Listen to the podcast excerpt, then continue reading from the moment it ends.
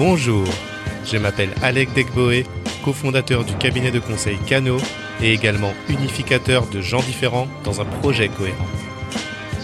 Aujourd'hui, je vous propose de casser les codes pour avancer plus loin ensemble. La France est riche de femmes et d'hommes extraordinaires dont les histoires nous inspirent. Ces femmes et ces hommes dépassent leurs peurs et se battent, brisent les plafonds de verre au-delà des idées reçues. Ce média participe à compter leurs histoires singulières, les met en lumière pour nourrir notre inspiration. À travers nos échanges, je vous invite à découvrir comment leurs défis impactent et fait grandir leur univers en cassant les codes. Eh bien, bonjour chers auditeurs. Aujourd'hui, je suis à Annecy, en face de la grande Virginie Delalande. Je suis super ému parce qu'elle a accepté euh, tout de suite cette interview, alors que pour moi, elle c'est une grande, moi je suis un petit. Et, euh, et ça, ça me touche vachement. Et Virginie Delalande, si vous la connaissez pas, bah allez regarder. Euh, déjà, un, elle est avocate, elle est conférencière, elle est entrepreneur, elle est engagée et surtout déterminée. Vous allez me dire jusque-là, ok, très bien, oui, mais ça fait déjà beaucoup. Et en fait, la particularité de Virginie, c'est qu'elle est sourde et elle n'entend que le bruit des avions. Eh ben oui, pourtant elle parle. elle a appris à lire sur les lèvres et elle s'exprime. Bonjour Virginie. Alors dis-nous, qui es-tu? Bah, je crois que tu m'as déjà bien présenté. Ce que je peux dire en plus, euh, c'est que je suis une femme de 40 ans, mère de famille. euh, En plus d'être entrepreneur, euh, je suis également coach pour accompagner justement toutes les personnes qui se sentent différentes à s'épanouir avec leurs différences. Super, super. Ah, ah, vous entendez? Et euh, qu'est-ce qui t'anime dans la vie? L'amour de l'humain. C'est-à-dire que euh, j'ai énormément souffert du fait de ma différence. Euh, dans mon enfance, mon adolescence, j'ai eu beaucoup de mal à trouver ma place dans cette société, Mhm, mais que ma différence, ça m'a fait peur. D'accord, Je disais avec une personne euh, qu'est-ce qu'elle va pouvoir faire en entreprise d'accord. Et euh, finalement, le fait d'avoir expérimenté un certain nombre de choses, cassé des portes, euh, ouvert des barrières, m'a fait comprendre que l'humain n'était pas méchant. Mais l'humain pouvait avoir peur, pouvait être dérogé dans sa manière de faire, de penser, d'imaginer les situations. Mhm, Et le fait d'avoir une communication, d'avoir une capacité à expliquer les choses de manière détendue, sereine, et le fait d'être soi-même totalement à l'aise avec sa différence, faisait que les relations étaient beaucoup plus intéressantes, beaucoup plus agréables, et faisait que finalement, on arrivait à l'objectif que nous avions en tête. D'accord. Ce qui m'anime finalement, c'est faire que la différence aujourd'hui offre ne soit plus du tout un problème et que personne ne souffre de cette différence. Faire que la différence ne soit plus du tout un problème. Ah oui, d'accord. Je note, parce que ça c'est hyper important, vous l'entendez. Et tu as commencé par dire l'amour de l'humain. Ça me rappelle un épisode, le premier d'ailleurs que j'ai fait avec Abdelali El-Badawi, qui dit euh, Pendant la pandémie, il ne nous restait plus qu'une seule chose à faire, c'était s'intéresser à l'autre. Et il conclut l'interview en disant Surtout, donner beaucoup d'amour. Mais c'est sûr. Parce que on se compte justement dans des moments difficiles comme celui-ci, que si on n'a pas d'amour, mais c'est la mort. C'est pire que tout. On est seul, on n'a plus rien qui nous rattache finalement à la vie. Quand on est enfermé, quand on est dans un univers où finalement on ne maîtrise plus rien, parce qu'on ne peut plus se prêter, parce qu'il y a tellement de choses qui changent en peu de temps, si on a l'amour, on a fondamental de l'être humain. C'est clair, c'est clair. Merci pour ces belles paroles d'espoir. Alors, tu as écrit un livre, Oui, Abandonnez jamais. oui. Euh, dans- Non, c'est abandonner pas d'interrogation, jamais. Ah oui. Pas. C'est pas abandonner jamais, non, non, Oui. non. Ah, c'est vrai, c'est vrai. La ponctuation a son importance. Ah, Complètement, complètement. Et euh, bah, dans lequel tu parles de ton parcours. Tu donnes, tu nous donnes aussi beaucoup d'enseignements étape par étape. Moi, c'est vraiment ce que j'ai adoré. Alors, franchement, allez les lire parce que euh, c'est une bible d'inspiration en fait, concrète. À ce propos, d'ailleurs, comment tu as choisi le titre? Eh bien, c'était très facile. C'est, je suis connue comme la femme qui n'abandonne jamais. Mhm. Et j'ai fait une référence qui porte nom. C'est ma référence signature parce que j'en ai plusieurs, j'en ai trois à ce jour, une quatrième préparation pour la femme. Et euh, en fait, euh, ce titre-là, je ne l'ai pas cherché, c'est on me l'a donné. D'accord, ok. Il est venu à toi. Ah, Euh, génial. oui. Mais parce que euh, tout simplement, j'ai eu énormément de barrières dans ma vie. Mhm. Euh, la première, euh, vous ne parlerez jamais Ouais. a découvert ma surdité. Mhm. Et ensuite, on m'a dit, tu n'apprendras jamais à lire ni à écrire, tu n'auras pas de bac, Mhm. personne ne voudra se marier avec toi. Ouais. Mais qu'est-ce que tu peux imaginer exercer la profession d'avocat un jour, ce n'est pas pour toi, etc., etc. Et donc, euh, à chaque fois qu'il y avait une barrière, bah, je l'ouvrais. Tu l'as ouvert. Je faisais en Ouais. sorte que on ne me réduit pas à mon handicap, à ma différence. Tout à fait. Je suis allée justement créer des ponts, des passerelles, euh, apporter finalement toute la richesse que je pouvais porter au travers de ma différence. Ouais. Et là, vous la voyez pas, mais quand moi je la regarde, Virginie, c'est un soleil. Merci. Pourtant, je ne suis pas un jeune. fuchsia. Mais voilà, c'est un soleil. En fait, je t'ai posé cette question parce que ça m'a fait penser à Diana Niad. Je sais pas si tu connais. C'est une nageuse américaine qui, euh, le 2 septembre 2013, a relié Cuba à la Floride à la nage en 52 heures. Et en fait, elle a fait, elle avait 64 ans. Non. Elle avait fait plusieurs tentatives à l'âge de 20 ans. Et en fait, quand elle est sortie de l'eau, elle avait prévu un long discours pour dire ça y est, j'ai réussi et tout. Mais les seuls mots qui sont sortis, c'est never, ever give up. Ah. N'abandonner jamais. ah bah, c'est exactement ça. Et puis, ce qui est drôle, c'est que euh, j'ai en fait traduit cette fameuse conférence en anglais pour pouvoir la faire un petit peu à l'international en France dans des entreprises anglophones. Et effectivement, je prononce exactement cette phrase. Never, ever give. Eh ben. Ah, et elle a fait un TEDx aussi d'ailleurs, Diana Niad-. Ah, faut peut-être que vous vous rencontriez. hein. Combien de temps t'as mis, t'as mis pour écrire ce bouquin? Alors, c'est drôle parce que ça s'est fait en deux temps. J'avais décidé de commencer le livre en novembre 2019. Ok. Et puis, euh, je me suis dit, mais en fait, euh, c'est super dur. super dur à décrire sur soi. Euh, qu'est-ce qui est intéressant, qu'est-ce qui est utile. Donc, j'avais commencé à me faire accompagner euh, d'une biographe. D'accord. Et au fait, elle m'a proposé euh, des entretiens. Où on abordait des parties de ma vie, etc. Donc, c'était vraiment un entretien enregistré, où elle me posait des questions, je répondais, etc. Et euh, je me suis dit, mais en fait, euh, évidemment, euh, c'est ça. on me laisse les gens poser des questions et on y répond tranquillement. Mhm, mhm. À tel point que, en fait, ça s'est arrêté là, D'accord. avec la biographe. Ok. Mais qu'on avait fait euh, séance et puis euh, elle m'avait transcrit euh, tout le contenu. Et après, euh, on a eu le confinement. Ouais. Ouais. Et pour moi, c'était vraiment euh, une aventure nocturne. Sauf que confinement, plus d'activités professionnelles, euh, plus de possibilités d'avoir une vie sociale, tout ça. Donc, je me suis dit, OK, et si c'était le bon moment? Pour justement écrire ce livre, justement redonner de l'espoir à toutes les personnes qui partagent une différence comme la mienne, donc Mhm. un handicap, euh, Mhm. euh, quelque chose qui fait qu'il se dit, bah, putain, la vie est dure, quoi. Clair.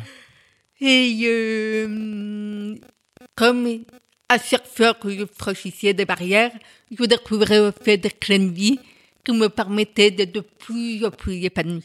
Je me suis dit, là, il faut que je partage clés, il faut que j'arrive à démontrer au travers de ce livre que quoi qu'il nous arrive dans la vie, c'est nous qui décidons de notre futur. Waouh. Et donc, euh, je profitais du confinement pour écrire 4 heures tous les matins. Donc, moi, je suis du tout matinale. Exceptionnellement, avec ce livre, j'étais tellement passionnée pour commencer à 7 heures du matin pour finir à 8 heures. D'accord, parce que t'as fait vite. En fait, en un an, tu l'as écrit. Euh, même pas, puisque j'ai commencé en novembre tranquillement, j'ai attaqué sérieusement en mars, et en juillet août, c'était fini. Ouais, t'es rapide. Mais Bah, je sais que tu as, des que- com- tu as des compétences qui dépassent le commun des mortels. On, on y reviendra. Euh, Ben, non, mais c'est vrai que je ne m'attendais pas non plus à écrire autant, parce qu'il fait quand même 340 pages. ah ouais. mais euh, en fait, il se lit très vite Il apparemment. se lit super vite. Moi, ce que, Ah. moi, ce que j'adore déjà, euh, donc achetez-le, euh, c'est que chaque chapitre commence par une citation. Et moi, j'adore les citations. Ah ben moi aussi. et ça, déjà, hop. Et c'est vrai que bah, euh, moi, chaque année, je me dis, il faut que je dise plus, il faut que je dise plus. Bon, j'écoute beaucoup de podcasts. Moi, je suis très auditif. Et là, bah, vu que je t'ai rencontré, bah, en fait, c'est ma lecture du soir. Et c'est vrai que ça se dévore, mais waouh, hyper facilement, quoi. Ah ben merci beaucoup. Après, c'est parce que c'est concret. Mais c'est ça.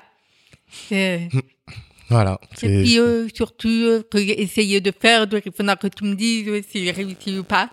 J'ai essayé, en fait, de prendre un petit peu de hauteur, de ne pas raconter ma vie, euh, voilà, bêtement, mais à chaque fois, apporter euh, des clés de vie, euh, des moments de partage, ou des conseils, ou des choses comme ça, pour finalement que ça touche le plus grand nombre. Et que ça ne touche pas que les personnes concernées par un handicap. Bah, pas du tout, puisque moi, quand je le lis, je vois surtout quelqu'un qui voulait aller au bout de ses envies et comment elle a fait pour passer chaque étape. Et finalement, toi, ton, t'as la particularité, euh, c'est le handicap, effectivement. Mais après, on peut le mettre nous à soi-même quand on a un échec. Comment on fait pour l'affronter? Et oui, c'est ce qui transparaît. C'est, en fait, on en oublie presque que t'es sourde quand on le lit. hein. Euh, on voit plutôt, euh, bah, à chaque fois comment t'as fait quand tu voulais aller dans une étape, comment t'as fait pour y accéder. Mais je, je veux pas y aller trop vite. Mais justement, parle-nous de cette épopée pour apprendre à parler. Tu, tu, tu parles justement du cute speech, ou plus communément appelé euh, langue française parlée complétée. Comment ça, ça s'est passé pour toi? Alors, il faut savoir de principe euh, qu'un bébé sûr babille, comme tous les bébés. Alors, c'est étonnant, mais euh, c'est vraiment quelque chose de complètement inné. D'accord. Le problème, c'est qu'il perd ce babillard parce qu'il ne voit pas l'intérêt. Il n'y a pas d'interaction sonore, en fait, avec le parent. Même si le parent parle, il ne l'entend pas. Et donc, il n'entend pas ce parent réagir à ce propre babillard. D'accord. Donc, le rôle de l'orthophoniste dès la naissance est de garder ce babillard en faisant comprendre à notre sûr qu'il y a un intérêt. Ok. Et à partir de là, de ces premières bases, où c'est quand même assez simple, c'est ma, ba, pa, Ok. on construit tous les autres sons un par un. D'accord. Alors évidemment, moi, ça m'a pris une petite vingtaine d'années. Donc j'avoue que je n'ai pas toujours trouvé ça très fun. Euh, j'ai eu régulièrement, surtout à l'adolescence, envie de tout envoyer balader, Ouais. de me dire j'en ai marre, euh, les autres ne font pas d'efforts, pourquoi moi frère Mhm. euh, D'ailleurs, euh, je fais déjà un effort dans mon orthophonie, donc il veut faire un effort pour m'écouter, même si je ne comprends rien, il veut faire un effort. Bien sûr. Sauf que, vous voyez bien que dans la pratique, ce n'était pas du tout comme ça que ça se passait, que malheureusement, c'était à moi de faire suffisamment d'efforts pour être intelligible. Ok. Et après, encore plus d'efforts pour que les gens aient envie de me parler sans avoir peur de ne pas comprendre. Donc, il fallait quand même un certain niveau de parole, de compréhension. Mhm, mhm, mhm. Donc, votre travail. Ah ouais, bravo. Et, et euh, du coup, j'ai pas cherché, mais est-ce qu'il y a d'autres euh, bah, sourds comme toi qui arrivent à s'exprimer aussi bien que toi? Ah bah bien sûr. Mhm. En fait, je ne suis pas la seule, alors je suis la plus médiatisée, mais je ne suis pas du tout la seule. Et ça, effectivement, grâce au de petit. Ok. Donc, euh, pourquoi ça m'a tellement aidé?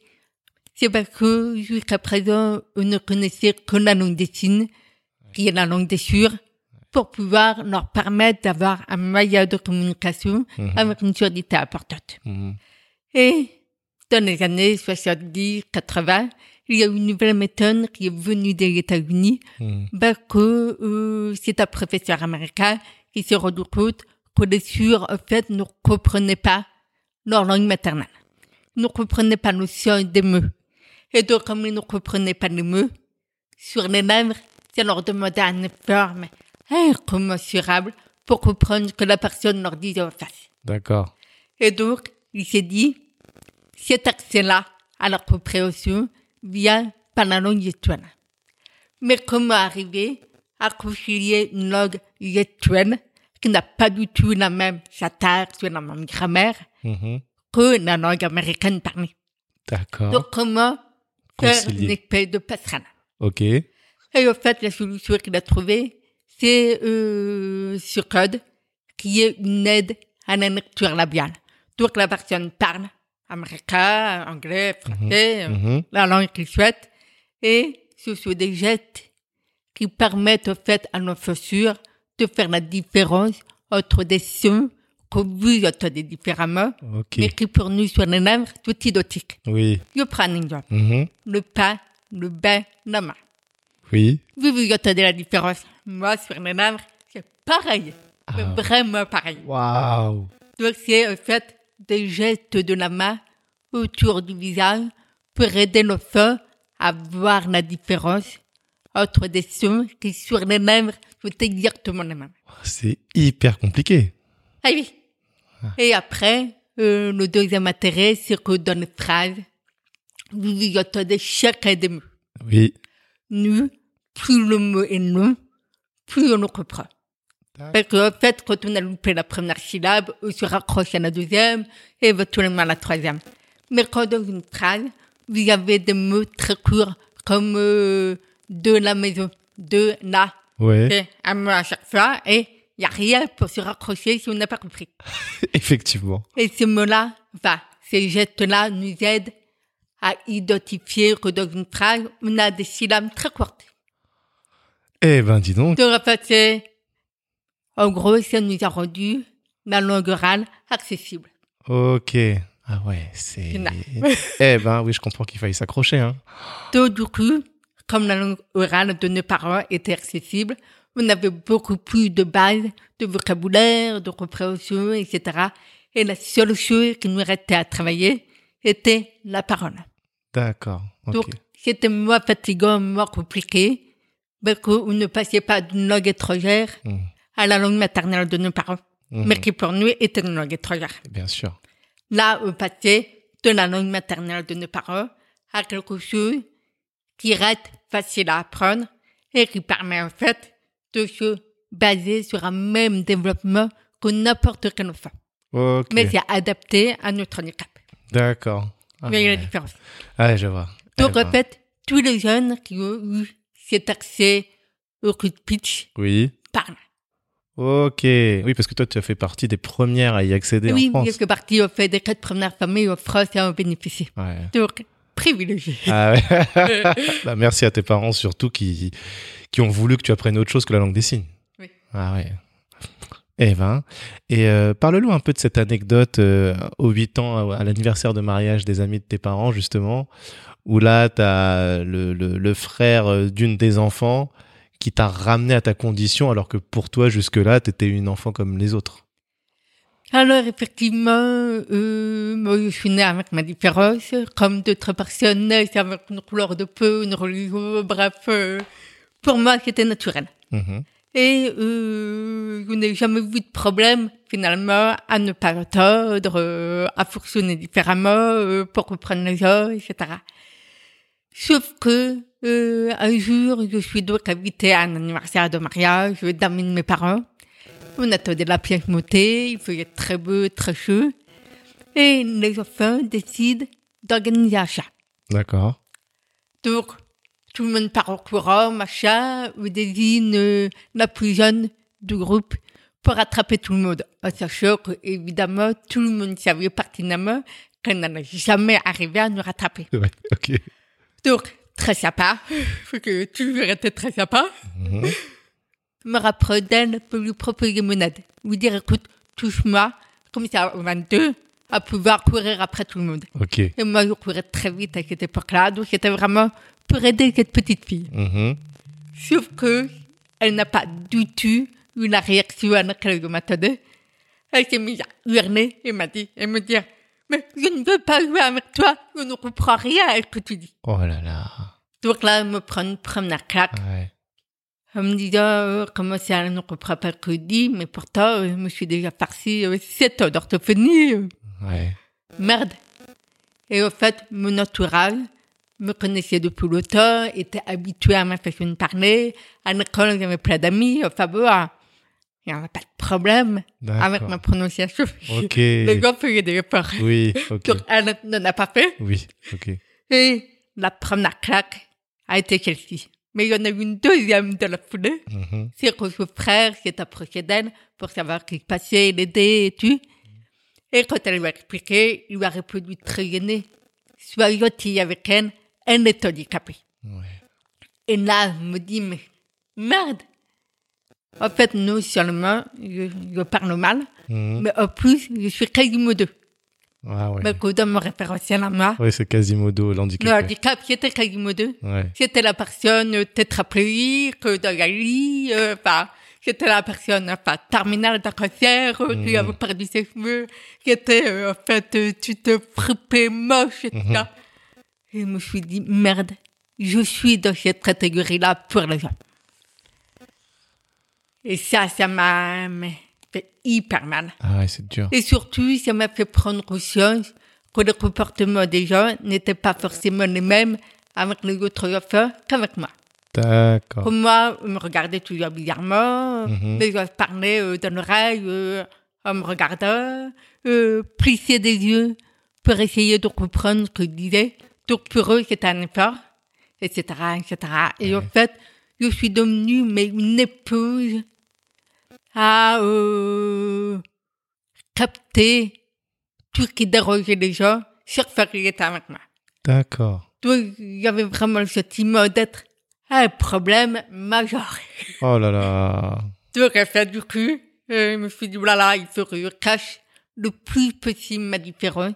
Il faut absolument que je prenne, en fait, tout le poids de l'adaptation, de, de la difficulté, pour que ça soit le plus facile possible pour les personnes en face de moi. Ok. Pour ne surtout pas être le boulet de service, Mhm, ne surtout mhm. pas être quasimodo. Ah ouais, mais ça c'est dur parce que ouais, t'as, t'as 8 ans. C'est Euh, Et donc puis t'es quoi t'es... j'étais mignonne. Puis Ouais. ma mère on dit, ah, mais mon bébé, tu es trop mignonne. Sauf que euh, mignonne, Quasimodo. Hein. Ouais, bien sûr, y y il y a un écart. Et à cet âge-là, euh, oui, on est en primaire, euh, c'est là où on construit vraiment ses relations. Mais c'est vrai que les enfants, bah, ils disent la vérité, hein. Enfin, Ah en bah, tout cas. ouais. Euh, c'est là.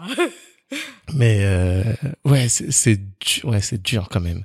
Mais en tout cas, et donc à ce moment-là, toi, tu l'intériorises et tu te dis, ok, moi, il faut pas que je dérange, il faut que je fasse autre chose. Ouais, donc c'est quand même très très dur pour la construction ensuite. Mais c'est ça. Mais qu'en fait, eux ne veulent plus après partager ses vulnérabilités. Oui, d'accord. Donc en fait, il faut se montrer encore plus fort, euh, capable, même si on n'a rien repris, ne surtout pas montrer qu'on n'a rien repris. Euh, donc reposer. Ah, ouais. Alors le gros avantage, c'est que du coup, ça a développé chez moi une capacité d'adaptation hors norme. Ok. On me met n'importe où, mais zéro problème, je m'adapte. L'inconvénient, c'est que euh, à ce moment-là, je n'avais pas conscience que c'était à mon détriment personnel. Ça me bouffait une énergie dingue. ah oui. Ça me mettait dans des situations d'inconfort terribles. Mhm. Euh, ça me faisait, en fait, avoir le sentiment que j'étais la cinquième roue du carrosse. D'accord. Et ça, c'est très compliqué, effectivement, parce que je dis, mais en fait, je n'aurai pas le droit à la même chose que tout le monde. Ouais. Trouver un petit ami. Mhm.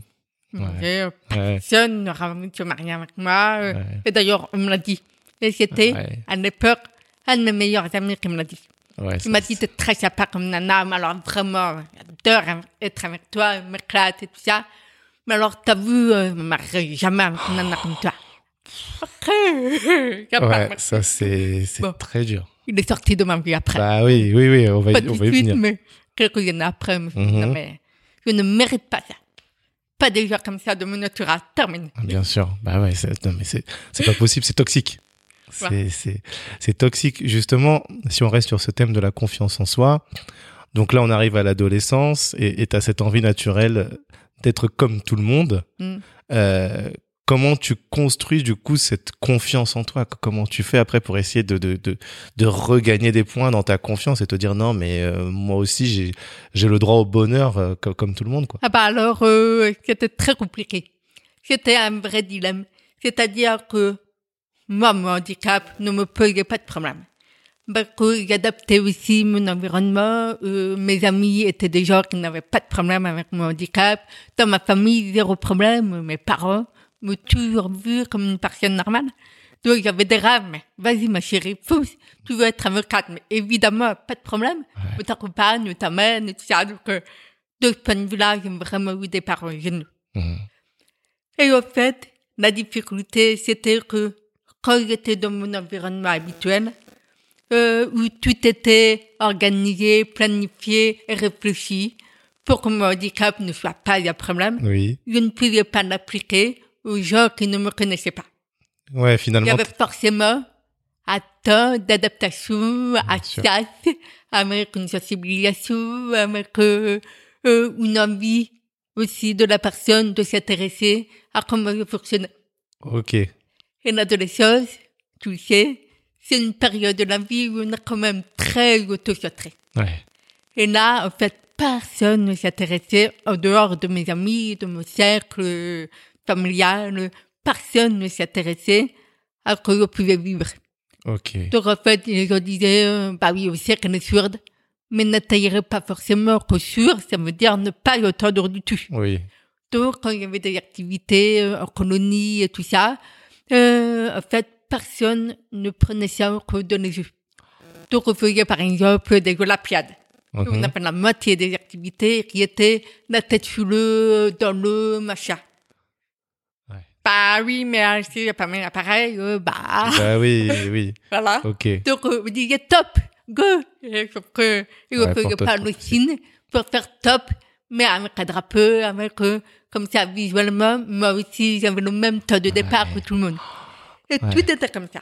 Ouais. Euh, leur activité préférée, c'était euh, écouter la musique, euh, faire des karaokés, euh, aller en boîte de nuit, euh, aller dans des bars où il y avait de la musique, évidemment. Mhm. Et c'était partager des morceaux de musique, sa musique préférée, attraper une musique et puis réécrire les paroles euh, sur l'air de la chanson. Ouais, pour toi, tout Mais ça, c'est pas accessible. le faire. Ouais. Et le problème, c'est que c'était aussi une période où on fonctionne énormément en groupe. Ok. Donc, mes amis, évidemment, préféraient être au groupe que tout seul avec moi. D'accord. Donc, si je ne voulais pas être tout seul, il fallait que moi aussi j'aille dans le groupe. Ouais. Qui faisait tout ce qui était le plus difficile pour moi. Ce qui était impossible pour moi. Ah là. Et donc, en fait, passer ma soirée à faire sobre. Ça allait bien. Ouais. Donc, euh, j'essayais d'apprendre, en fait, les paroles des chansons par cœur. Donc, dès que j'avais un titre de, de chanson, hop, j'apprenais la chanson. Ah Donc oui. là, j'avais l'impression, en fait, de participer quand même. D'accord. Mais, euh, en fait, ça me demandait, euh, à chaque fois, des efforts d'adaptation que les gens ne percevaient pas du tout. Non. Bah ouais, en, en fait, le problème, c'est que eux, comme tu dis, ils vont plutôt penser à eux. Et comme toi, tu te suradaptes, quelque part, ils ne voient peut-être même pas ton mal-être. Ah, maintenant, mais, Parce mais rien. que Mais c'est toute ça. la difficulté, en ouais. c'est que vous n'avez pas envie d'être aboulé. Ouais, Et en même temps, euh, je me tirais une balle dans le pied. ouais. Puisque à aucun moment, personne ne pouvait imaginer à quel point c'était l'horreur. Hum, hum. Et ça, c'est que partage de mon livre. C'est en fait la réponse.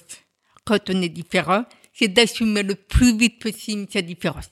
Ok. Et d'aller découvrir les richesses que cette différence nous permet de développer. Ah ouais. Parce que forcément, si on ne voit que ce que je ne peux pas faire, parce que je suis différent, forcément, il y a des primes. Forcément, ça nous afferme, on se dit, oulala, je suis moins bien que les autres, oulala, euh, euh, en fait, ce n'est jamais moi que je choisirai en premier. Ça, c'est Mhm. sûr. Mhm, mhm. En revanche, si on prend conscience qu'on a des richesses, soit des richesses naturelles, soit des richesses qu'on développe grâce à notre différence, là, on va mettre ces richesses-là au service du collectif. Et là, on devient intéressant.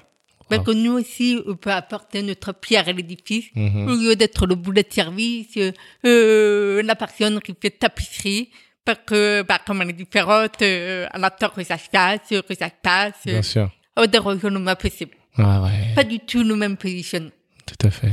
Et donc, mon conseil, c'est si vous êtes différent, bordel, allez chercher votre différence. Ah ben vous Votre entendez. Ah merci, ça c'est c'est très très très fort. Et euh, et parce que là on, on l'a pas détaillé, mais il faut savoir effectivement dans les conversations de groupe, nous on se rend pas compte, on parle, on rigole, euh, on se regarde entre nous, alors que comme toi tu dois regarder sur les lèvres pour arriver à comprendre, ça veut dire qu'il faut suivre chaque personne, la regarder bien, être sûr que ses lèvres sont accessibles. Euh, là on n'en a pas parlé non plus, mais si vous avez une grosse barbe et en plus c'est la mode des hipsters, bah c'est compliqué. L'horreur. Vous êtes bonne mec, mais votre barbe me pourrit la vie. Moi, j'en ai pas. Euh, et et, et qu'est-ce qui explique à un moment donné, tu racontes que tu es allé à Barcelone avec une, une de tes amies et à ce moment-là, ben, tout s'est bien passé. Tu as été en boîte, tu t'es sentie belle. Là, il n'y a pas eu ce, ce sentiment d'être différente. Qu'est-ce qui explique qu'à Barcelone, ça, ça s'est bien passé? Ma un peu donné au dos. C'est le corps qui s'exprime. Et en fait, la suite de l'histoire, c'est quand même que, évidemment, il n'y a pas de choses, il y a des rapprochements, machin. Et là, le garçon te parle à l'oreille. Ouais. Et c'est le problème. Donc, du coup, je me disais, bon, on va mettre les choses claires dès le départ, euh, parce que sinon on va passer de monotodu à monotodu et ça va être pire que tout. Donc après, l'autre, l'information, et ça passe ou ça casse. Ok. Il y a des garçons pour qui c'est passé et d'autres pour qui ça cassé. Ok. Et euh, du coup, systématiquement, je les prenais par la main Oui. et je les emmenais aux toilettes. ouais. Et là, il se dit, ah, le beau plan, là, c'est facile. Grave. Sauf que les toilettes étaient la seule pièce de la boîte de nuit où il y avait de la lumière. Eh oui. Donc, c'était uniquement pour parler, rien d'autre. Bien sûr. Oh là là. Donc, c'était compliqué derrière, euh, une fois sur deux, euh, ça disparaissait de la circulation. ouais, ouais, c'est sûr. Ah, comprends, la déception est un peu... euh, Effectivement. D'accord. Euh, ok, bah, hyper intéressant. Et, et euh, quand tu es en boîte et que tu danses, du coup, tu ressens les vibrations. Oui. C'est-à-dire que, contrairement à certaines personnes euh, qui doivent faire attention à leurs oreilles, moi, je n'ai aucun problème à me positionner à côté des ossates. Ok, Et c'est là où a toutes les vibrations. d'accord. Et ensuite, au sol, on a des matériaux qui sont plus ou moins conducteurs du son. Ok. Le rêve, c'est d'avoir un paquet. Ah, Parce que ça, ça vibre. Le pire, c'est d'avoir un truc en béton. ouais, ok. D'accord, d'accord, d'accord. Ok. Bah écoute, euh, merci bien. Et euh, comment tu fais ensuite bah, pour qu'il y ait tout, tout ce qui est communication à distance, par exemple le, le téléphone bah, au début, c'était pas possible pour toi. J'ai compris que maintenant, tu as développé des, des méthodes. Là, comment tu fais par rapport à ça? Alors, il faut savoir que quand j'étais petite, je ne pouvais pas téléphoner, donc je demandais à une personne de traduire tout ce que disait la personne en face. D'accord. Donc, je mettais un peu d'honneur à parler moi. Je Mhm. ne voulais pas qu'il y ait un interprète dans les deux choses. Ok. Donc, euh, j'ai fonctionné comme ça jusqu'à 36 ans. Waouh. Il faut savoir que j'en ai 40. Ah ouais. Donc, à 36 ans, j'ai eu un aménagement de poste à mon travail qui permettait d'avoir une retranscription écrite avec une personne physique derrière, mais à distance, de toutes les réunions et de tous les appels téléphoniques. Et ce jour-là, j'ai découvert l'autonomie et la liberté que ça nous procurait. Mhm, mhm. Donc, à partir de là, j'ai commencé à téléphoner à tous mes amis en disant, coucou, c'est Virginie. Là, ils te mettent tout du placard. Quoi? Non, comment tu fais? ah ouais, bah oui. Voilà. Et Super. aujourd'hui, on a encore amélioré les choses avec les nouvelles technologies. Oui. C'est-à-dire que maintenant, on a des applications Ok. qui permettent de téléphoner gratuitement Oui. et d'avoir une retranscription écrite euh, grâce à la reconnaissance vocale. Ah. Tout en sachant qu'en anglais, c'est plus développé qu'en français. Ouais, ok, Donc en français, on a encore des fautes et tout ça, donc évidemment, de temps, des petits malentendus. Ok, ah, c'est super. Et euh, pour les visioconférences, les Zooms, par exemple, la dernière fois, j'ai suivi euh, bah, sur Clubhouse et euh, tu étais sur Zoom à distance en, en parallèle. Donc là, il y a encore quelqu'un qui fait la retranscription parce que tu peux pas forcément lire sur les lèvres de tout le monde. Et puis nous, on parle à l'oral sur Clubhouse. Alors euh, là, j'ai euh, une petite astuce qui n'est pas forcément très professionnelle, mais qui me sauve la vie, tu n'imagines pas à quel point. C'est j'utilise Word. D'accord. Et sur Word, quand vous regardez en haut à droite, Ouais. vous avez un petit micro avec une fonction dictée. Oui. Et ben, en fait, j'allume ça. Et ça me retranscrit. Alors, il n'y a pas de poids. euh, Ah Parfois, ouais. le mot ne fait pas le beau, etc. Mais j'ai tellement l'habitude de reprendre 60% des phrases que ça pour moi, mais c'est. C'est Ah. c'est facile à comprendre. Eh ben, ah et donc, ouais. comme ça, je suis les Zooms, je suis Clubhouse et tout ça. Super. Donc, en fait, Eh finalement, j'ai une vie euh, aujourd'hui très proche de la normale. Ah ouais, ouais. Moi, moi, j'étais super étonné. Je me disais, mais comment elle fait? Ok. Ah bah top, top, top. Si on revient un peu euh, sur les études, Hmm. t'as quand même eu un gros parcours du combattant pour avoir ton diplôme d'avocat. Et surtout, ce que j'ai retenu, c'est toute cette partie à Assas où tu vas voir les professeurs pour leur expliquer ton handicap. Et là, on est dans un amphi, donc forcément, euh, le professeur est loin, donc tu peux pas lire sur les lèvres. Tu Et proposes. plus, il a un micro. Et en plus, oui, donc, donc de toute façon, bah oui, on peut pas voir. Là, tu leur demandes si c'est possible de s'adapter, et puis ils te disent non, en gros, débrouille-toi, et puis euh, même euh, même la- l'administration côté Assas. Il n'a rien fait. Et et t'as dû développer tes propres méthodes jusqu'à Ouais. les améliorer. Ça, c'était c'est très puissant. Je veux pas trop vous spoiler pour le livre, donc on va même pas décrire. Oh, je dis rien. Non. Il faut qu'on l'organise. ouais.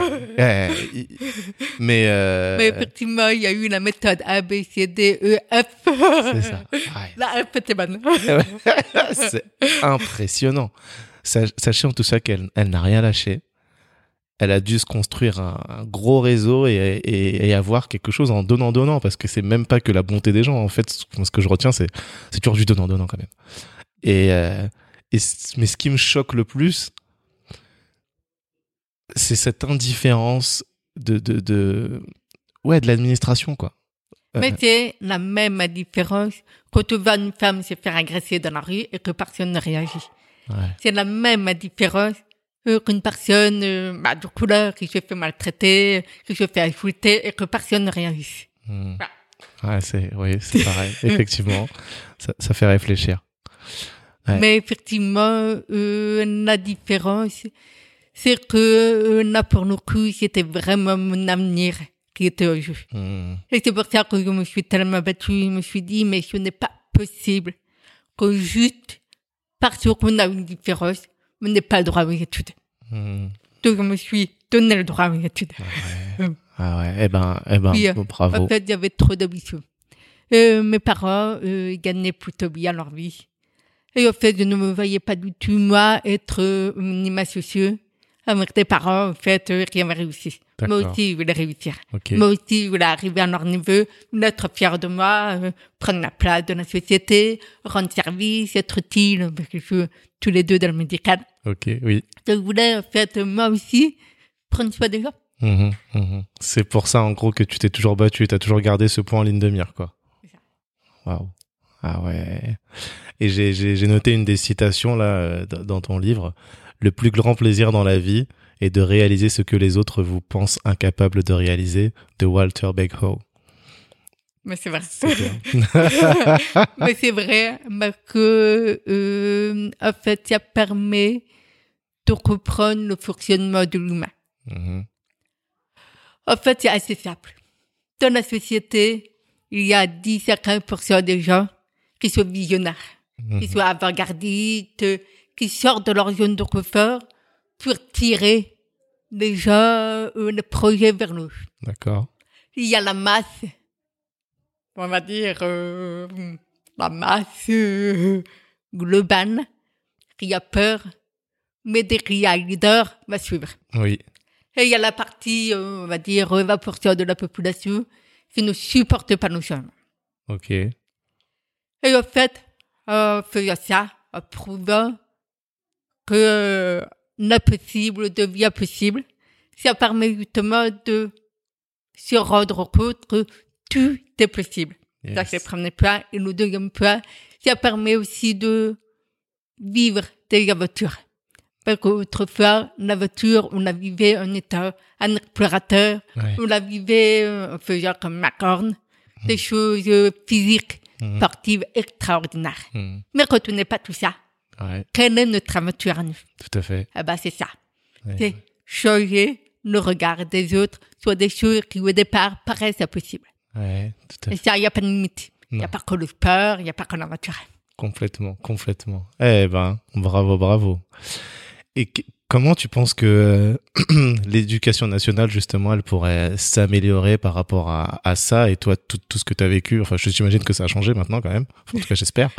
Euh, parce que t'as, ouais, t'as posté un article il n'y a pas très longtemps sur les je suis pas ASH. convaincue qu'il y avait beaucoup changé. Euh. Voilà, qu'est- qu'est-ce qu'on pourrait faire concrètement, par exemple? Alors, je pense que la première chose, c'est arrêter de considérer que le handicap doit être dans des établissements spécialisés. D'accord. C'est ça qui est le premier point, c'est Mhm. arrêter de séparer les gens. Ok. C'est un peu comme les ghettos euh, et puis euh, les quartiers bourgeois, etc. Enfin, Tout à fait. pas vraiment euh, ma conviction, mais bon. Euh, la deuxième chose, c'est donner les moyens aussi aux établissements de pouvoir s'adapter en termes de technologie, en termes d'aide humaine. Mhm. Et ne pas considérer les aides humaines comme euh, on considère aujourd'hui les femmes de ménage. Ce D'accord. n'est pas, en fait, un, un métier euh, ingrat, euh, pas valorisant, etc. Au contraire, ce sont des personnes qui consacrent de leur temps à aider des personnes différentes à arriver au même niveau que les autres. Mhm, mhm. Et au contraire, c'est ça qui doit être valorisé. Mais qu'un professeur, lui, il a son cours, il a 30 élèves à peu près normaux qui suivent.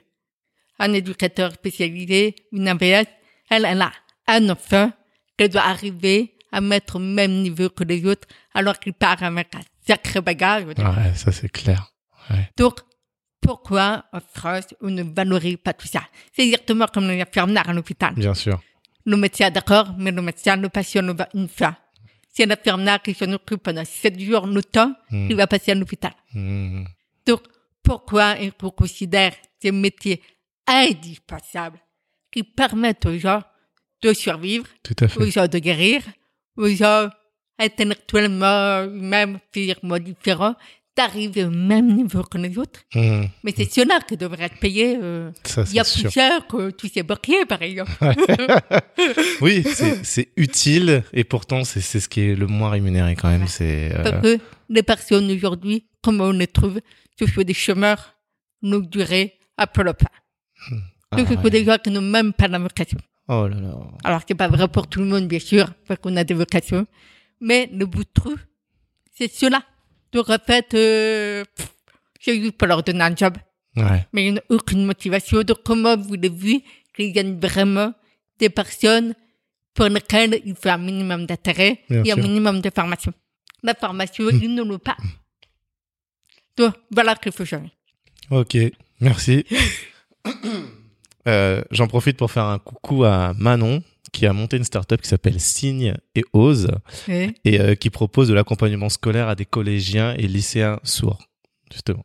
D'ailleurs, je t'ai- je t'ai tagué dessus parce qu'elle recherche des, des clients et aussi, je pense qu'elle elle veut mentorer. Donc euh, voilà. bah, bah, bravo, Manon. Euh, ensuite, euh, donc là on arrive, t'as as eu ton diplôme à Assas, ok. Ouais, oui, oui, il faut célébrer, bravo, parce que c'était, ouais, c'était quand même très compliqué. Et t'as le parcours pour devenir euh, avocate.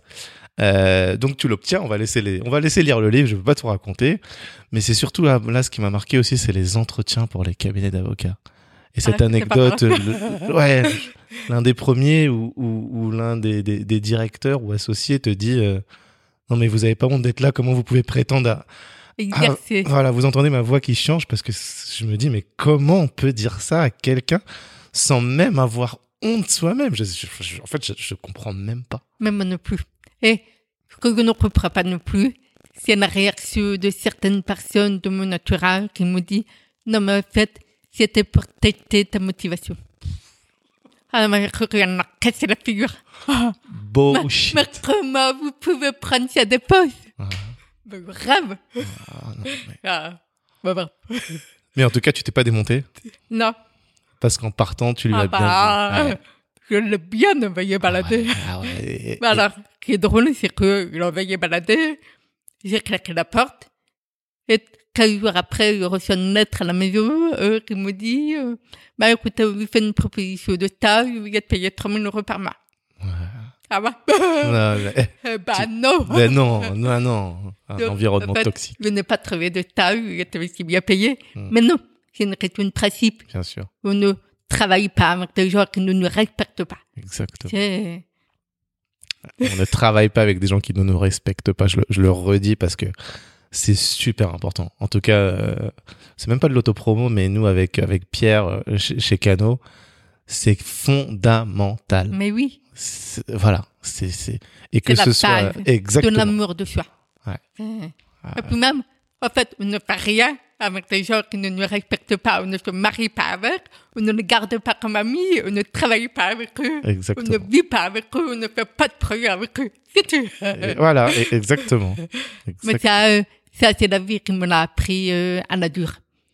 Parce que justement, quand on n'a pas confiance en soi, on demande aux autres de nous faire confiance. Et il y a des gens qui profitent en fait de cette faiblesse, de cette vulnérabilité pour nous écraser encore plus. Ouais. Parce que eux, c'est leur mode de fonctionnement pour se sentir valorisé, plus grand, plus puissant, plus fort. Donc en fait, si on ne fait pas ça, laisse la porte ouverte à tous ces gens qui profitent de nous derrière. Ouais. Et euh, je l'ai vécu personnellement. Et c'est ça, en fait, qui a fait que, bah, que j'ai travaillé en thérapie. Mhm. Et en fait, euh, le jour où j'ai appliqué ça, où j'ai sorti de ma vie, tous les gens qui ne m'aimaient pas, qui me critiquaient, qui étaient capables par devant et euh, par derrière, qui me démolissaient, de tous les gens qui profitaient de ma quotidien, de mon handicap, de la situation. Tous ces gens-là, quand je les ai sortis de ma vie, Mhm. bah, ma vie a complètement changé. Oui. C'est-à-dire qu'aujourd'hui, je suis épanouie, j'ai un entourage fabuleux. Mhm. J'adore les gens avec qui je travaille. J'adore les gens avec qui il y a des interactions. Bien que c'est mon critère de sélection. Ouais, d'accord. Eh ben, franchement, c'est c'est top, c'est top. On vous l'a pas encore dit, mais euh, Virginie, pendant ses études, elle a eu un enfant. Et ensuite, pendant qu'elle passait son barreau, il y a encore une grossesse qui s'est invitée. Ah oui. Comment t'as encore géré ça? Bah, disons que hum, j'entendais tellement de femmes autour de moi dire oh là là, euh, c'est la galère euh, pour garder un bébé euh, entre une crèche euh, qui n'ont jamais de place, euh, la garde alternée une place, etc. Et en fait, euh, j'ai eu mes deux enfants pendant mes études, donc le premier, qui était une petite surprise, donc Ok. une surprise, Ouais. m'a fait réaliser qu'en fait, euh, quand on était étudiant, euh, c'était beaucoup plus facile de trouver des places à crèche vu Mhm. qu'on était prioritaire. Ok. Et donc, du coup, je n'avais plus d'appréhension pour la suite, avoir un deuxième enfant. Finalement, bah, j'avais déjà le je savais Mhm. comment ça fonctionnait, Mhm. l'organisation, etc. Et donc, euh, la deuxième a eu la chance aussi de bénéficier un peu de crèche. Ah ouais. Ok, donc t'avais déjà intégré la grossesse dans le travail, enfin dans le travail, en tout cas dans les études. Donc pour toi, c'était quelque chose que tu savais déjà faire. C'est ça. Ah, c'est pas donné à Mais c'est vrai que euh, ça paraît pour beaucoup de gens assez fou de faire euh, ses enfants pendant les études. Euh, moi, le premier, hein, euh, enfin déjà à cet âge-là, se dire déjà je vais avoir un enfant. Pour moi, bon, si je demande à ma femme à me dire, bon, si je t'écoute, toi, ton n'en auras jamais eu, mais bon, ça, c'est une autre histoire. Et je suis très content d'avoir une fille aujourd'hui. Mais, mais oui, pour moi, c'était loin. Et se dire en même temps, parce que on a les études, on a les hobbies, Hmm. on a les amis. Euh, et dans les hobbies, je mets vraiment les passions. Hein. Moi, par exemple, je faisais des sports de combat. Donc, euh, je suis allé quand même jusqu'à enfin, ceint- ceinture noire de Viet Vo Dao. Ah ouais, Plus la musique, euh, ça c'est du chant semi-professionnel. Oh, je me dis, alors si dans tout ça, j'avais dû avoir un enfant, C'était impossible. Mais non, mais en fait, le truc, c'est que quand il s'habite un petit peu par surprise, euh, forcément, ça nous permet de revoir les paramètres. Ok. Puis que D'accord. pas prévu, bah, tu fais quoi? Ouais, ok. Et c'est vrai que j'étais dans un contexte où, à part les études, le fait de ne pas y avoir d'argent, euh, avec euh, le père des enfants, ça se passait bien, on était ensemble, et puis euh, on se projetait assez bien. euh, et, euh, et lui était ravi aussi, donc euh, en fait, il était presque plus ravi que moi. Ok. Ouais, il m'avait peur. Il me dit, oh là là, euh, comment je vais gérer euh, Et puis, euh, il se trouvait aussi euh, qu'il était sûr.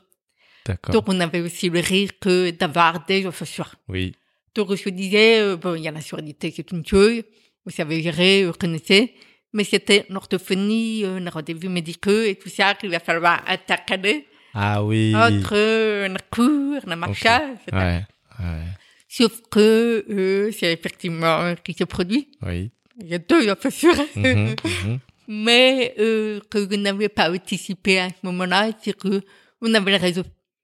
Donc, en fait, vous savez comment faire, on avait le beaux professionnels, on avait le beaux appareillages dès le départ, et tout Ok. ça. Et en fait, on a eu l'évolution aussi de la technologie, c'est-à-dire qu'à mon époque, on avait des appareils auditifs euh, comme les personnes âgées Mhm. qui amplifient ce qui existe déjà, mais quand on n'a rien, euh, ça n'amplifie pas grand-chose. Ok. Et aujourd'hui, on a les implants cochléaires qui, en fait, sont une opération qui permet d'une certaine façon de remplacer un petit peu qui a disparu dans l'oreille euh, et qui nous a rendu sourds. Ok. Donc, en fait, mes enfants, euh, les deux, à trois ans, parlaient.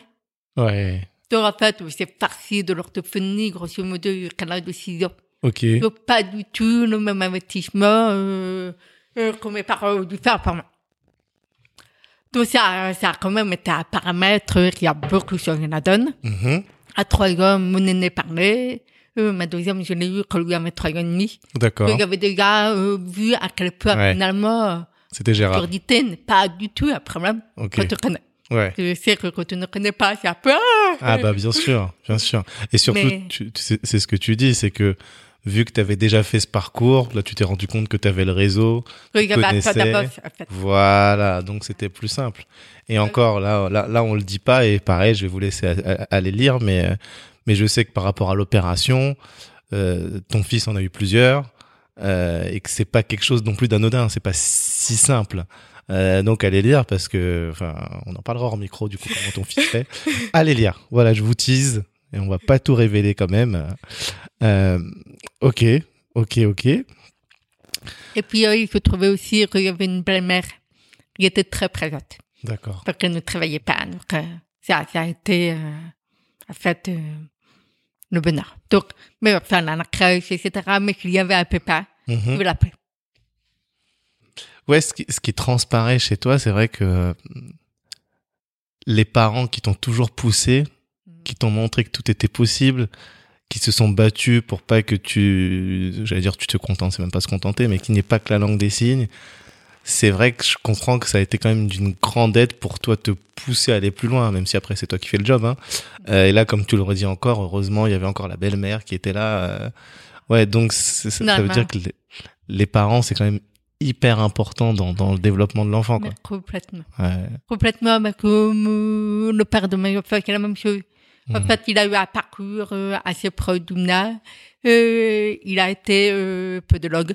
Ok. Donc, euh, on a fait ses études. Et en fait, très vite, il a fait partie des plus gros cabinets de podologie en France. D'accord. Et pourtant, il est sûr. Ouais. Ah ouais. C'est rigolo. Ah ouais. En fait, on imagine toujours le handicap comme un truc rabais. Ouais. Sauf que, euh, bah, des plus gros cabinets de France, euh, en étant handicapé, euh, Ouais. euh, C'est waouh, beau. quoi. Ouais, c'est beau. Eh ben. Ouais. Ah ouais. Donc, en fait, on a tous les deux, avec nos parcours, Hmm. avec nos parents, qui nous ont accompagnés, etc., belles réussites. D'accord, ouais. Donc- c'est ça. Ah, et il confiance mes enfants s'il y avait un enfant handicapé. Mhm. Alors que je peux dire aujourd'hui? Super. Suivez-le. Suivez-le. Suivez-les, exactement. Suivez-les. Euh, Tout est possible. C'est- C'est c'est le mot-clé du- de, de ce podcast. C'est euh, c'est tout est possible. Et justement, si on parle un, un petit peu, parce que je veux pas trop en dire, le, le monde du travail avec ta surdité, parce que du coup, quand tu as commencé à trouver un travail, tu as dû trouver ta place, gérer des expériences. Il y a des moments où t'as pas forcément été à l'aise. Comment tu l'as vécu ça un petit peu? Alors, euh, j'ai vécu ça très difficilement parce que quand j'ai eu mon diplôme d'avocat, je m'étais tellement battue. J'avais fait tellement d'efforts, euh, de compensation et tout ça que je ne voyais que le côté négatif de mon handicap. Hmm. Tout ce que je ne pouvais pas faire, euh, qui pouvait poser problème dans la vie professionnelle.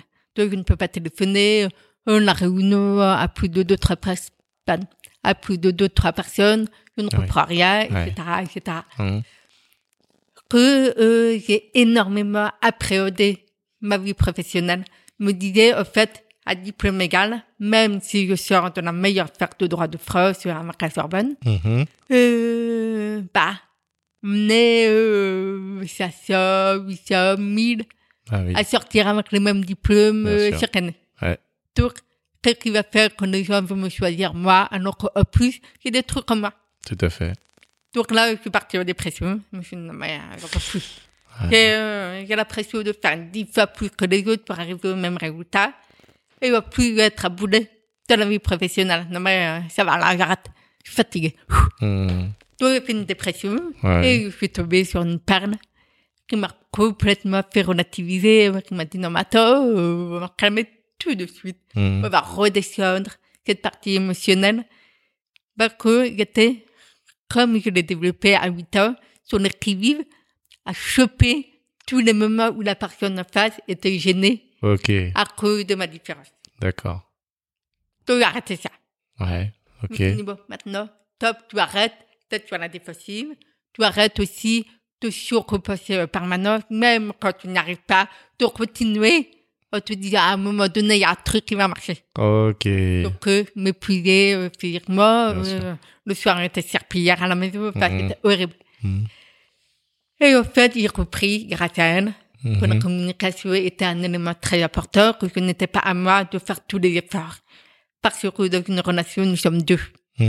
Que l'entreprise qui m'embauche ne m'embauche pas forcément pour faire de la surcompensation. Elle m'embauche pour mes compétences. Et elle aussi peut faire des choses qui sont très simples pour elle pour m'aider. Donc en fait, euh, bah, j'ai repris tout ça. Je suis rentrée dans la vie professionnelle. Et au début, évidemment, je ne disais surtout pas à quel point j'étais handicapée. Les gens pensaient que j'étais malorthodoxe. Et que temps, euh, bah, il y avait des loupés comme le vieux. Ok, ok, ok. Il se rendait pas compte à quel point, en fait, que t'entendais rien du tout. Ouais. Oh. Et en fait, c'est que je me promenais ramenant de poste à 36 ans. Parce que c'est moi qui l'ai demandé. Donc il y a quatre ans seulement. Il y a quatre chambres. Donc c'est moi qui l'ai demandé, qui a offert compris que mon handicap, je ne l'assumais pas si bien que ça. Je l'assumais très bien de ma vie Mhm. personnelle. Que tous les gens que je rencontrais le disaient. Et Mhm. bah, voilà, je suis sûre, il faut me parler bien en face, euh, éviter le contre-jour, sinon je, ne vais pas me lèvre. Mhm. La barbe, la moustache, euh, je sais pas quoi. Ouais. le stylo qu'on mâchouille, on enlève, euh, ce genre de choses. Mais dans la vie professionnelle, je sensibilisais mes collègues, mais jamais les gens extérieurs, jamais euh, les gens d'autres départements. Ok. Oui, donc il y en a plein qui savent pas. Donc forcément, c'est limité. En fait, il y avait tellement peur de déroger Ouais. que je ne dérogeais pas du tout. Ouais. Même que je n'avais besoin. Donc quand je n'avais besoin, j'allais chercher les informations Ok. qui me permettaient en fait de développer une culture générale extraordinaire. Ça m'a permis en fait de me former de plein de trucs euh, alors que ce n'était pas du tout mon univers de départ. Ok. Donc ça, c'est le côté positif. Mhm, C'est clair. mhm. En revanche, effectivement, ça me limitait parce que je n'osais pas prendre d'initiative de peur que ça se retourne moi. Tout à fait. Et à un moment donné, des amis handicapés me disaient, mais pourquoi tu fais ça?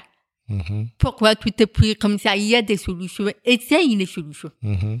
On dit, bon, d'accord, oui, mais euh, je veux pas avoir une étiquette handicapée, euh, moi je veux évoluer, euh, je veux avoir de l'ambition, etc. Donc, euh, si je le dis, tout ça va tomber à l'eau. Mhm.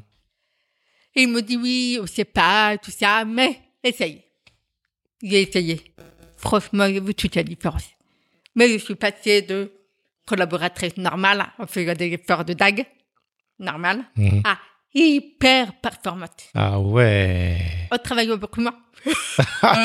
c'est énorme ça. J'ai tout gagné, en fait. Ah ouais, c'est énorme. À tel point que je me suis retrouvée dans le bureau du PDG euh, d'AXA, qui m'a dit, mais comment se fait-il que la moitié des collaborateurs me parlent de vous? Waouh. On était 10 000 dans la boîte. Eh ben ouais, ça c'est énorme. Et ben voilà. tiens, maintenant mode pote. Waouh. Comme quoi, comme tu dis, un petit effort de l'entreprise fait que toi, ça t'a permis de vraiment exceller en fait. Mais oui. Bah, quand il avait enfin assumé. Oui. Pleinement. Ok. Assumé dans ma vie privée, Ouais. pas dans ma vie professionnelle. D'accord. Et surtout, je faisais en fait la bonne élève. Ouais. Le fameux syndrome où on attend la récompense, où on fait exactement tout qu'on attend de nous. Ok. Mais on ne fait pas la différence, on est dans le moulin. Ouais. À partir du moment où j'ai osé exister, osé faire comme moi je l'imaginais, D'accord. en disant de toute façon, ce qui est important, c'est le résultat, c'est pas la façon de faire. Yes. Donc je vais faire à ma façon. Ok. Et là, j'ai fait toute la différence. Waouh. Parce qu'on doit s'intéresser enfin à ma façon de travailler. S'intéresser enfin à ce que je peux leur apporter. Mhm, mhm, mhm, Parce mhm. qu'ils découvriraient de la créativité, des capacités d'adaptation, euh, ils découvraient que, bah, j'avais un accès au non-verbal qui était très très fort.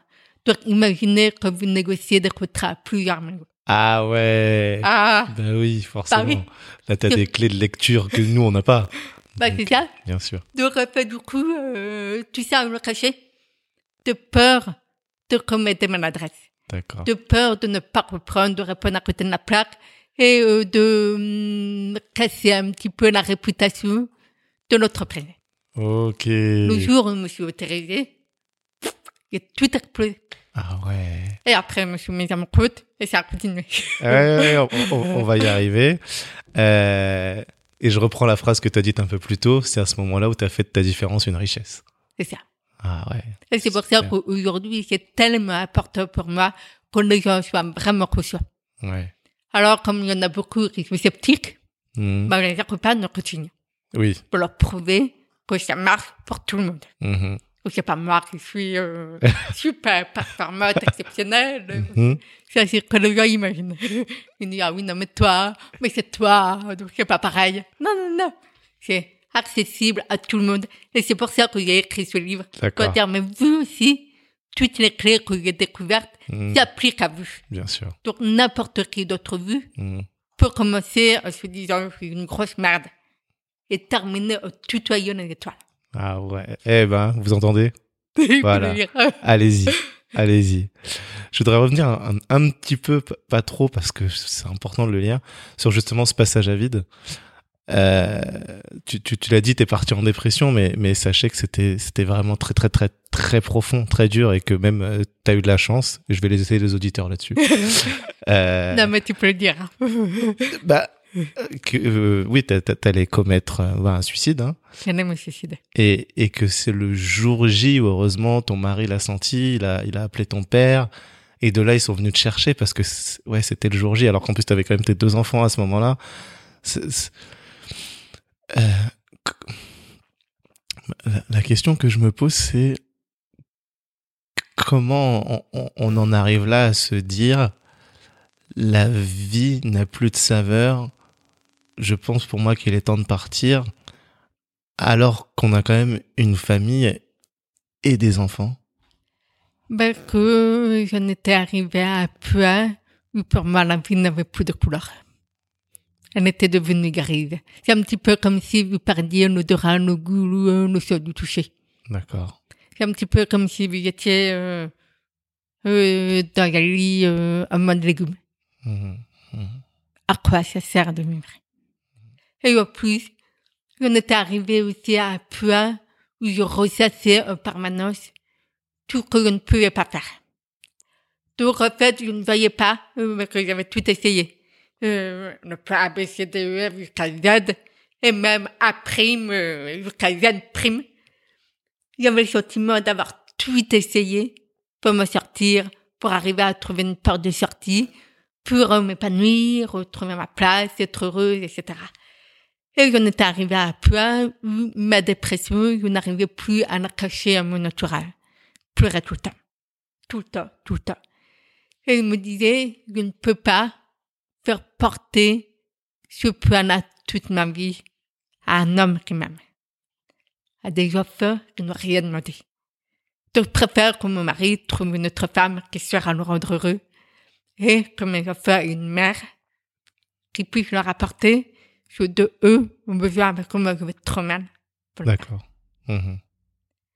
En fait, c'était un geste d'amour. Ouais, c'est c'est ce que je comprends dans ce que tu dis, c'est que, enfin déjà, dans, dans, à chaque fois que tu parles, t'es très tourné vers l'autre. Euh, et que là, pour toi, c'est toujours cette sensation d'être euh, ben, un boulet, pour, pour reprendre tes mots, ça. et te dire finalement, il mérite mieux. Et donc, euh, C'est les libérer. ouais, C'est les libérer. Et puis moi, euh, arrêter de souffrir. ouais, Donc, en fait, pour moi, tout le monde était gagnant de l'histoire. Alors, je savais bien qu'il allait souffrir, évidemment, mais je me disais que ça va durer un temps. d'accord. Ils comprendront peut-être pas forcément, Mhm. mais ça n'a duré qu'un temps. Ah ouais. Ils vont refaire leur vie, ils vont euh, se reconstruire un autre système euh, où je serai remplacé. Mhm. Et euh, avec la thérapie que tu as eue, qu'est-ce que tu as pu identifier qui aujourd'hui te permet d'éviter de retomber dans, cette dépression? Alors, très bonne question. En fait, ça m'a fait prendre conscience que mon corps m'avait envoyé des signaux d'alarme. Des signaux d'inconfort. Donc, aujourd'hui, quand je perçois ces signaux, m'arrête tout de suite. Me dit, attention, là, il y a quelque chose qui ne va pas. Je suis en train de partir dans une porte ou dans une direction dans laquelle je ne veux pas. Donc, en fait, c'est génial. Mais que du coup, ça me permet de me dire, ce n'est pas une bonne personne pour moi.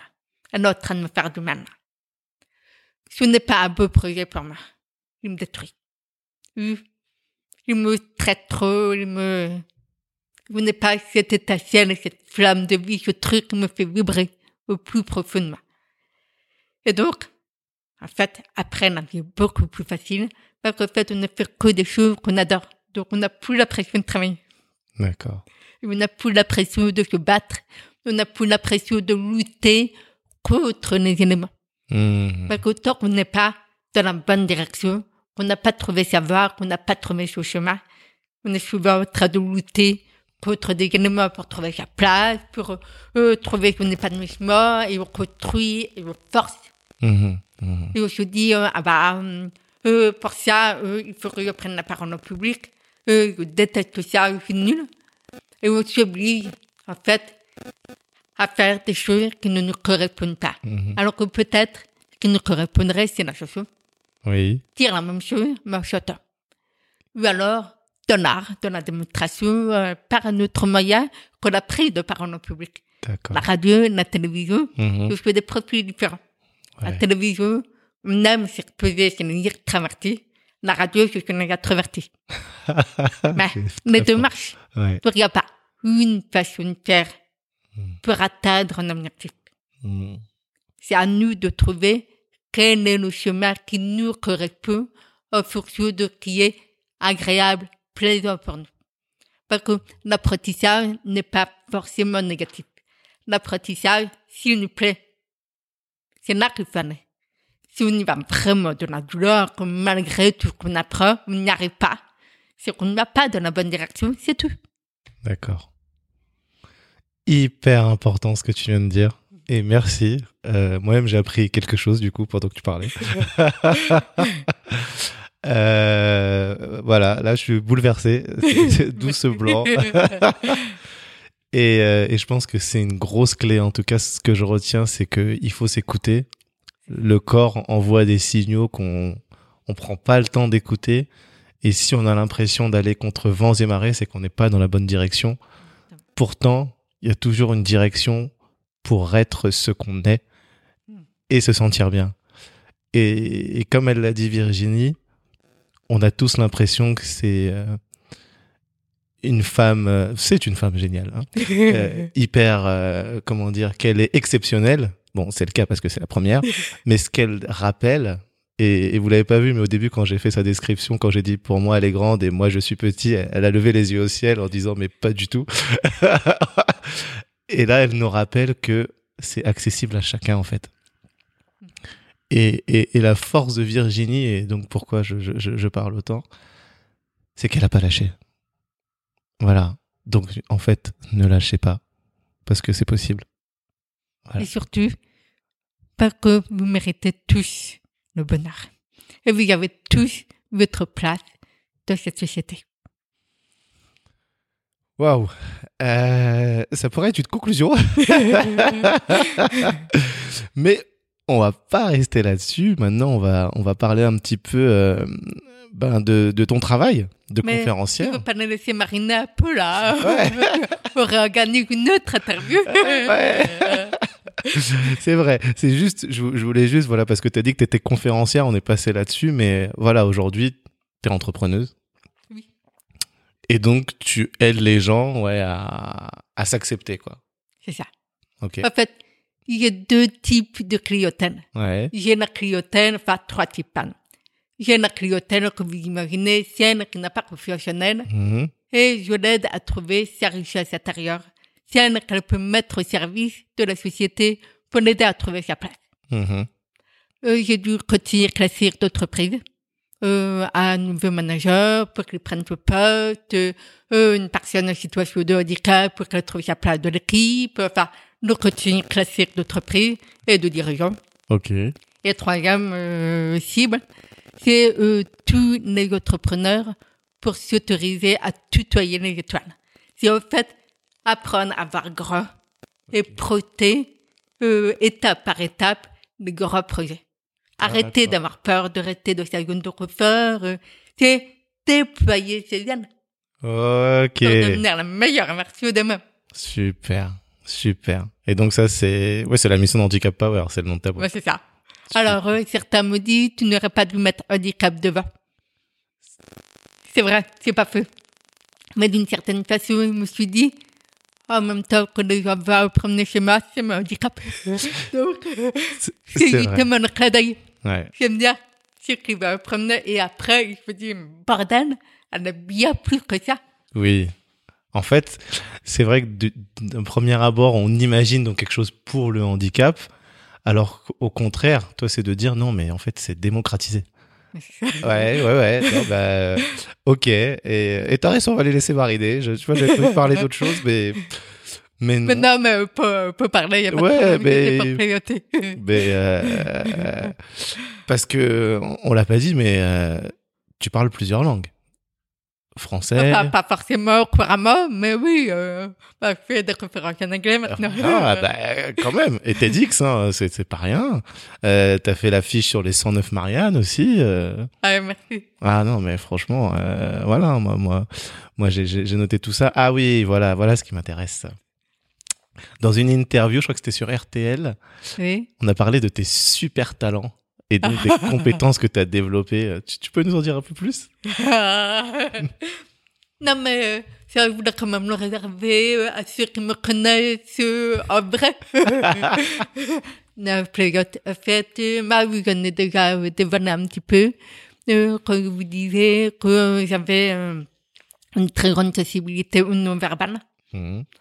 Mais euh, pour rentrer un petit peu plus dans les détails, euh, je vais vous partager une petite anecdote euh, euh, que j'ai vécue alors que j'étais euh, stagiaire au cabinet d'avocat.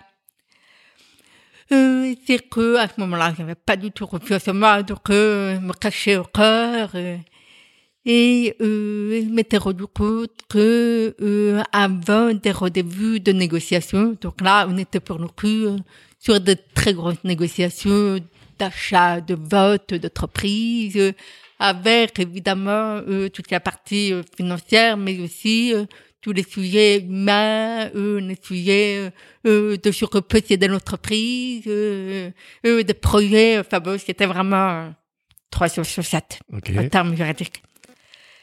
Et euh, j'ai eu la chance en fait d'assister euh, à une signature de finale. Qui m'était fait en fait à toutes les transactions, les négociations, etc. Et c'était notre cabinet qui recevait les parties pour la signature. Mhm. Et je me suis rendu compte, en fait, à patient devant la salle d'attente, que les gens dans la salle d'attente élaboraient la stratégie. C'est-à-dire qui parlent, qui aborde tel ou tel sujet, que ces sujets-là, je peux éviter absolument, etc. Et en fait, moi, c'est vraiment un patient que j'ai pris conscience de ça. Et donc, évidemment, je me suis dit, bah, j'ai écouté. Et en fait, comme euh, Julie Fernandez, Oui. en fait, euh, il y avait des parois vitrées, tout ça, donc les gens, en fait, ne pouvaient pas imaginer que j'écoutais. Ah ouais. Et du coup, en fait, j'ai pu choper euh, des éléments, alors, rien qui aurait pu euh, Bien sûr, bien sûr. fondamentalement, mais ça m'a permis de savoir qui était le négociateur, euh, qui abordait les sujets compliqués, euh, qui n'était pas confortable, en fait, dans la négociation, qui avait peur, euh, Waouh. que ça ne se fasse pas, etc. Ah ouais. Donc, très puissant. Très, très puissant. Ça, c'est un travail de détective. Hein. Et dans le sens inverse, Mhm. pendant cette même euh, négociation, à un moment donné, mon associé s'est rendu compte qu'il manquait un élément important. Une information dont il avait besoin pour signer. Et il s'est rappelé à ce moment-là que ça avait l'ancien vrai. Ok. Donc, en fait, pendant que tout le monde était en train de lire le contrat, il m'a parlé en me disant, euh, j'ai oublié de vérifier ça et que tu peux le voir. Et donc, moi, d'ailleurs, forcément, personne ne s'intéressait à moi. Je me suis éclipsée, soit disant, par nos toilettes parce que j'ai connu une femme, une petite vessie. Et je suis allée vérifier l'information. Waouh. Donc, en fait, je peux revenir en vous disant, c'est bon. Ok. Donc, en fait, j'ai sauvé la mise Ah, mais de mon associé parce qu'il y avait cette capacité-là. Super. Ah. Ah ouais. Donc, euh, en fait, on n'imagine pas Ouais, le que pouvoir. vous, enfin, que je sais aussi faire des choses que vous ne savez pas faire. C'est. Après, euh, en termes euh, professionnels toujours, parce que dans la vie personnelle, euh, on a tous des talents, mais dans la vie professionnelle, il y a certaines choses qui sont plus utiles que d'autres. Mhm. Et euh, j'ai euh, cette capacité aussi euh, parce que, bah, comme je reprends 60% de ce que les gens me disent, mon cerveau vient compléter. Ok. Mais parfois, euh, dans la vie professionnelle, on a besoin d'être sûr que, que comprendre était bien ce qu'ils fallait comprendre. Oui. Donc, j'ai toujours pris l'habitude d'aller vérifier les informations. Donc, j'ai toujours pris le temps d'aller ou dans les livres ou euh, vérifier auprès du collègue qui était avec moi ou peu importe. Ce qui fait que j'ai une capacité, en fait, de lecture supérieure à la moyenne puisque moi, je fais le même temps de travail que tout le monde. Il fallait que j'ai les informations. Ouais, d'accord. Voilà. Donc, je suis capable de lire un livre ou deux par jour en entier sans problème. Énorme. Et je lis, c'est pas de la diagonale, c'est je lis vraiment. Je suis capable de raconter et de, alors, pas euh, par cœur, c'est sûr. Non, non, Pas- mais je énorme. suis pas au potentiel. Ouais. Ouais. Je suis capable de, de lire, enfin, de raconter que. Et euh, pareil, il y a un esprit de synthèse hors norme. Ok. puisque forcément, c'est jamais l'information exacte que tu trouves, c'est à condenser de plusieurs informations pour arriver à un certain que oui, c'est bon, je peux valider, que je peux comprendre. Ok. Et donc, euh, bah, il y a un esprit de synthèse que très peu d'entreprises ont utilisé. Waouh. Eh ben. Euh, un autre truc, et puis je m'arrête là, parce qu'après, ça va être un peu prétentieux. euh, j'ai aussi cette capacité à sortir les gens. Savoir s'ils vont bien ou pas, s'ils ont un problème euh, ou pas. Je me dis bien tout. Aussi, D'accord. parce qu'il y a des gens qui parfois ne disent pas, mais qui ont peur. Ok. Donc, en fait, c'est génial. Mhm. Mais que tous les gens qui travaillaient avec moi avaient, en fait, cette garantie de ne jamais être seul quand ça n'allait pas. Vu quand ils étaient face à une difficulté, vu quand euh, y avait un problème personnel. Parce que Je leur demandais pas forcément de me raconter, mais ils le savaient. Et D'accord. donc, du coup, j'étais plus attentive à ce moment-là, etc. Donc, en fait, tous les gens avec qui j'ai travaillé se rappelaient de moi pour ça. Ok, ouais, cette capacité à ressentir. Oui. Waouh. Ah. Parce que Eh quand ben. on a souffert, on a une capacité d'empathie importante que c'est, que c'est de souffrir, on sait que c'est d'être déprimé, enfin, mal, Bien sûr. suicidaire, bon. Bah oui, là, on peut pas aller plus bas. hein. Euh, alors, par rapport à ton chemin de vie, Mhm. est-ce que tu dirais aujourd'hui que tu es heureuse quand tu te lèves tous les matins? Est-ce que je suis heureux que je me lève tous les matins? Est-ce que ça ne se va pas? Bah, Carrément. Franchement, j'adore ma vie. Ah, Je, je, je m'éclate mhm. dans mes projets. Euh, bah, je suis un, un homme que j'aime profondément. Euh, j'ai une vie euh, que j'ai réussi euh, à équilibrer alors que c'est pas toujours facile. Et puis c'est vrai qu'on a euh, cette période de, de Covid qui a compliqué avec le confinement, déconfinement, reconfinement, projets qui doivent s'arrêter en permanence, etc. Mais euh, j'ai quand même le sentiment que quand on est soi-même très euh, positif, très aligné, très passionné, même dans les moments de crise, en fait, quand ça doit se faire, ça se fait. D'accord. Il y a quand même en fait des sollicitations professionnelles parce que Mhm. je suis dans l'événementiel, Oui. que comme pas gagné. Mais non, en fait, euh, je travaille presque comme avant, différemment puisque c'est en virtuel. Mais euh, en fait, d'une certaine façon, nous me sommes épargnés, privilégiés. Et c'est vrai que parfois, euh, ça fait un peu culpabiliser, parce qu'on dit, euh, il y a tellement de gens, enfin, j'ai des clients, très compliqués pour eux. Ouais. Et en même temps, c'est aussi ça qui vient chercher chez moi, c'est cette énergie, ce positivisme, cette force, ce truc qui tire vers nous. Hmm, super.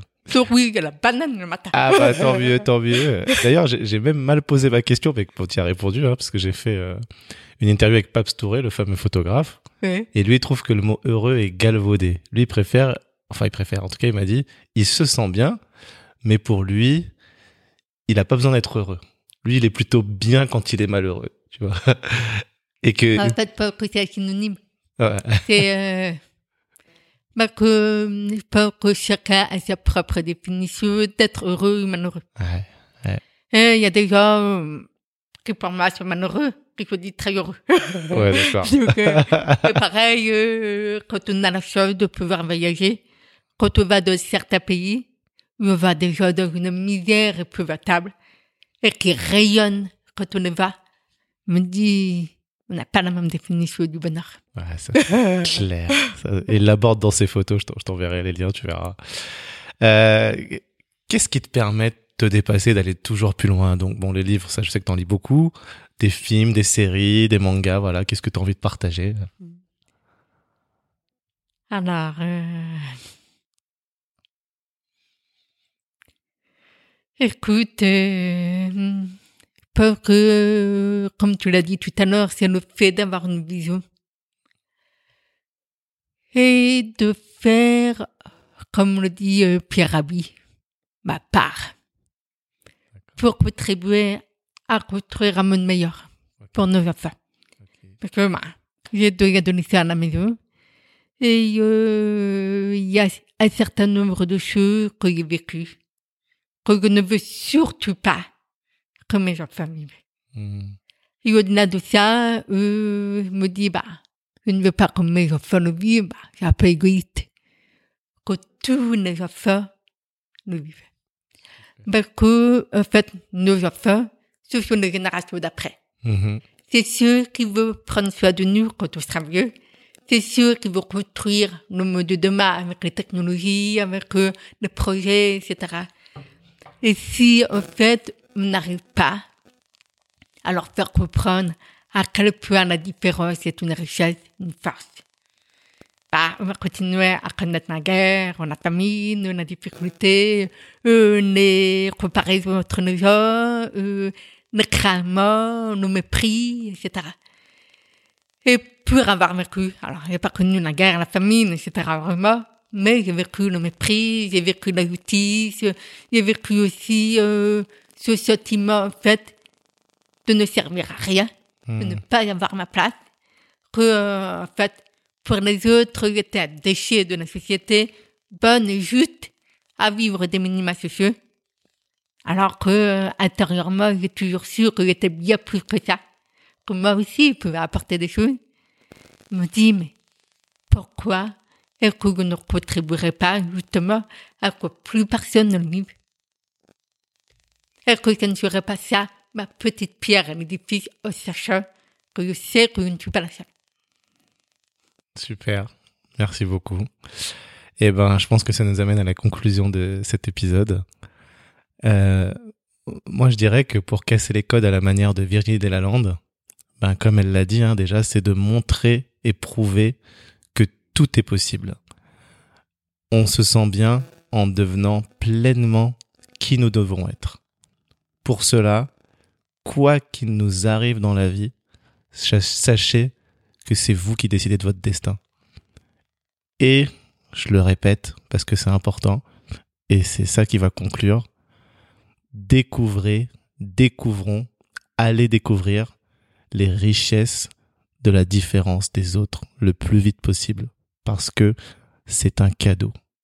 Et, parce que nous sommes tous différents. Donc nous avons tous quelque chose à apporter à notre monde. Merci beaucoup Virginie. Et merci Eric euh, de nous avoir accueillis. Enfin, m'avoir accueilli, moi surtout.